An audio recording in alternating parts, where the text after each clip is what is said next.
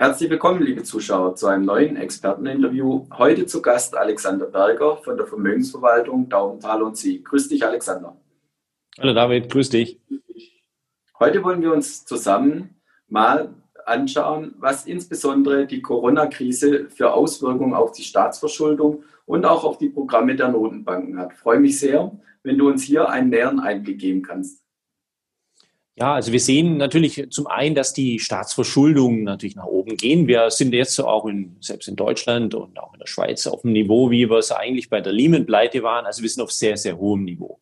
Und natürlich auch die Notenbanken haben ja auch die letzten Wochen ihre ja, Anforderungen einfach mal so geändert. Für, für den einen oder anderen ging das vielleicht auch so durch. Also Inflation ist für beide Notenbanken, die zwei, ich sage jetzt mal, die zwei größten, die uns jetzt interessiert, ist natürlich die EZB und natürlich auch die FED.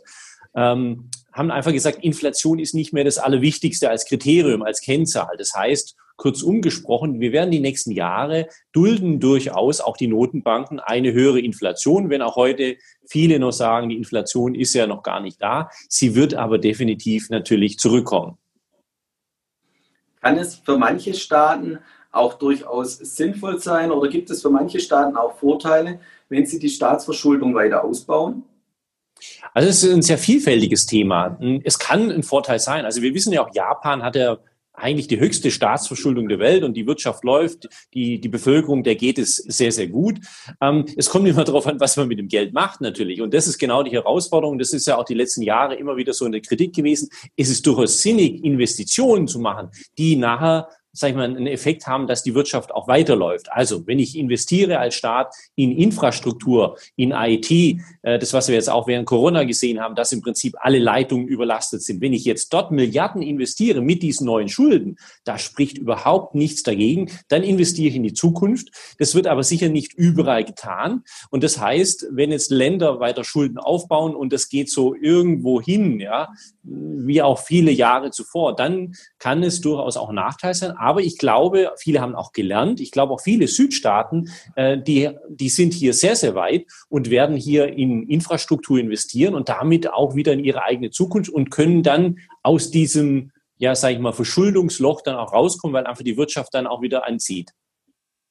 Wollen wir uns noch kurz ähm, auf die Notenbanken konzentrieren?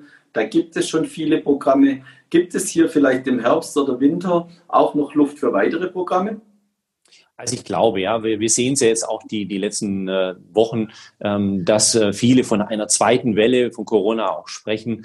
Ähm, das wird sicher noch mal ein Winter werden, wo auch einige Firmen hier Probleme haben, auch einige Staaten. Und das in Kombination wird die Notenbank natürlich noch mal dazu auffordern, natürlich auch hier nochmal ein Investitionenprogramm zu starten. Es wäre auch fatal, es nicht zu machen. Ja, also da, dann hätte man es früher schon nicht machen dürfen. Dann wäre es jetzt auch richtig, hier still zu bleiben und nicht noch mehr Geld zu drucken. Aber da sowieso auch die letzten Jahre kann man sagen, es wäre sinnvoll. Das werden sie auch machen. Die Frage ist immer nur, wann die Notenbanken dann auch wieder aus dem Ganzen zurückkommen. Also einfach das Geld auch wieder hier einschränken. Und da sind sicher noch einige Fragen, Fragezeichen auch da. Aber grundsätzlich ja, ich glaube, es wird hier im Herbst nochmal Konjunkturprogramme von, oder Geld, Geldflut äh, geben, auch von den Notenbanken, von der Schweizer, von der japanischen, ähm, von der amerikanischen, auch von der EZB. Ja, liebe Anleger, Sie sehen, äh, es bleibt weiterhin spannend. Vielen Dank dir, Alexander, für deine Einschätzung und schauen Sie wieder bei uns rein, wenn es heißt Experteninterview bei der BXWIS TV.